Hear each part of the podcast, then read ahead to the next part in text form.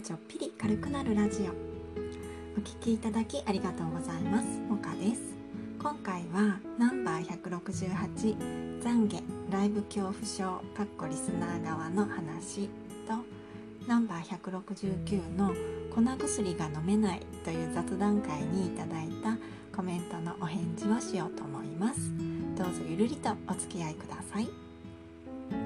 この放送は子育て中の専業主婦モカがおしゃべり得意じゃないけど音声配信に挑戦していくチャンネルです。はいまずは懺悔ライブ恐怖症の話ということで私の失敗談。5タップで「こんばんは」を3連投してしまったよというお話にシャックさんハムさんアイさんガンモさん幼稚園生とその母さんペスさんマーチさんコメントありがとうございました。シャックさんこんばんはの連続は気まずいということでコメントありがとうございます。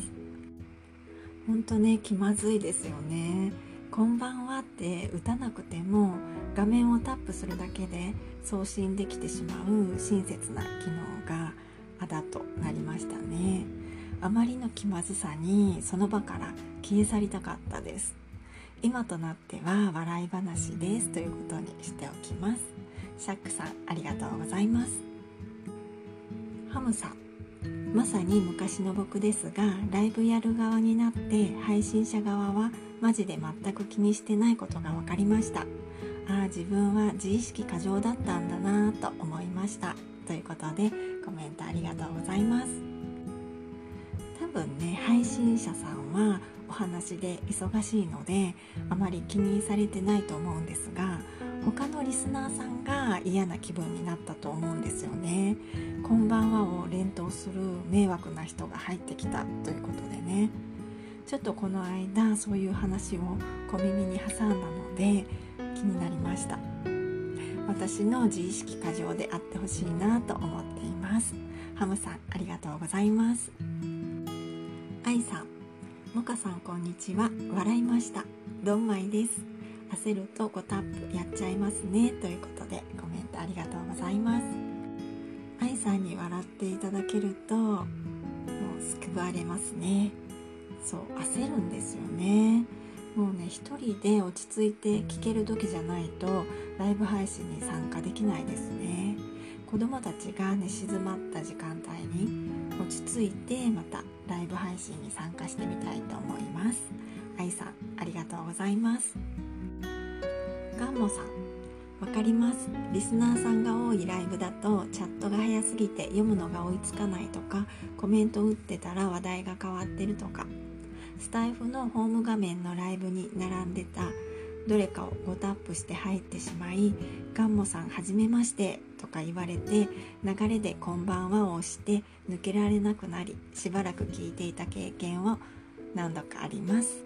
なんかすぐに抜けるのは悪い気がしてライブだけでいいので入るかどうかの確認画面を出してほしいです。ということでガンモさんありがとうございます。もう完全に同感です。手が当たっただけでライブに入ってしまう仕組みをなんとかしてもらいたいですよね。これは以前にもお話ししたんですけど結構ね皆さん5タップでライブに入ってしまっているということでスタイフあるあるみたいです。ガンモさんは5タップでもちゃんと聞かれるんですね。私も初めの頃は挨拶してしばらく聞いていたこともあったんですがあるあるだと知ってからは聞かずにもうすぐ出ていることが多いです。申し訳ないんですけどね。これはもうライブの仕様を変えてもらうことに期待するしかないですね。ガンモさんコメントありがとうございます。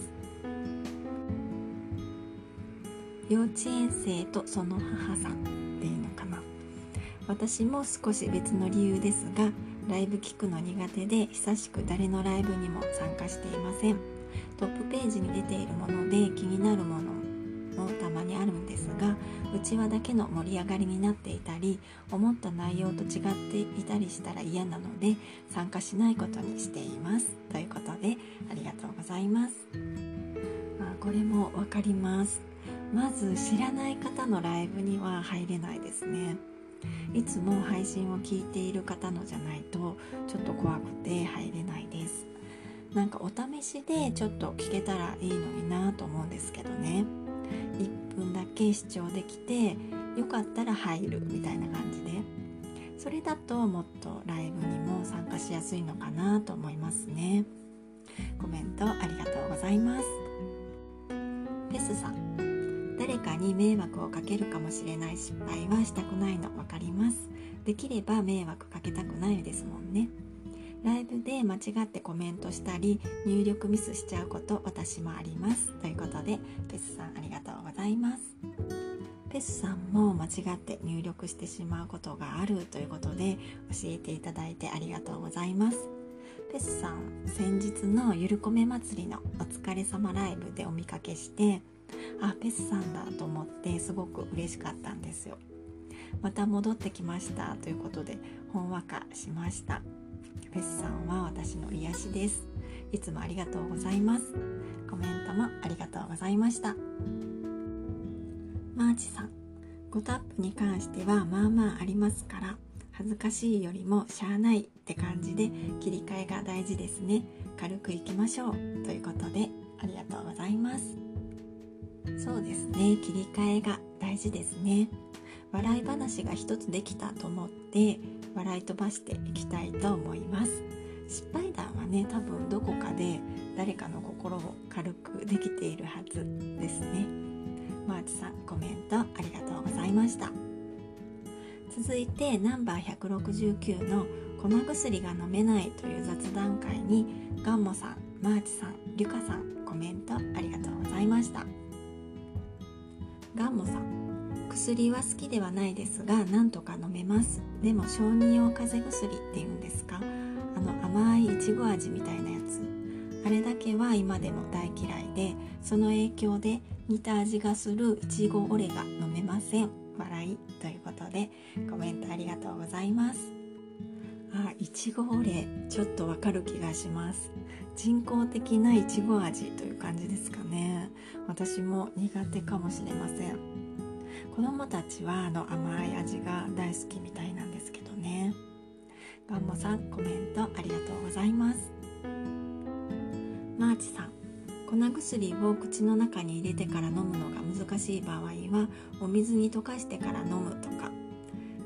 家の奥さんがよくやっていたのはほっぺたの内側に貼り付けるように粉薬を投入して後からお水を含んで一気に飲み込む。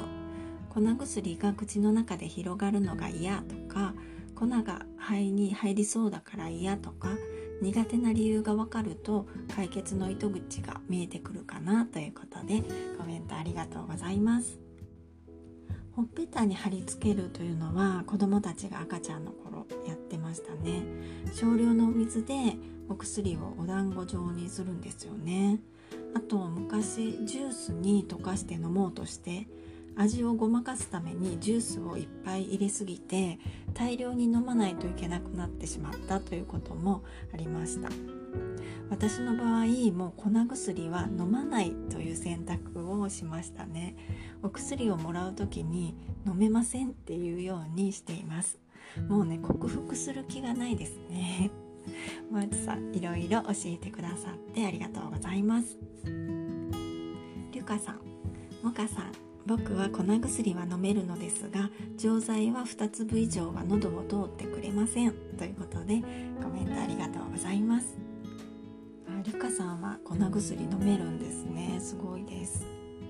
錠剤これは一気に2粒飲むということですかね。それだと私も無理です。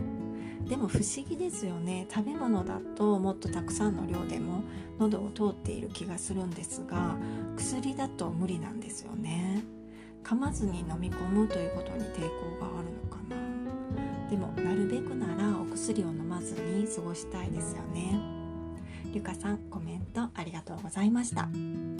それではちょっと長くなってしまったので今日は雑談せずにこの辺で終わろうと思います。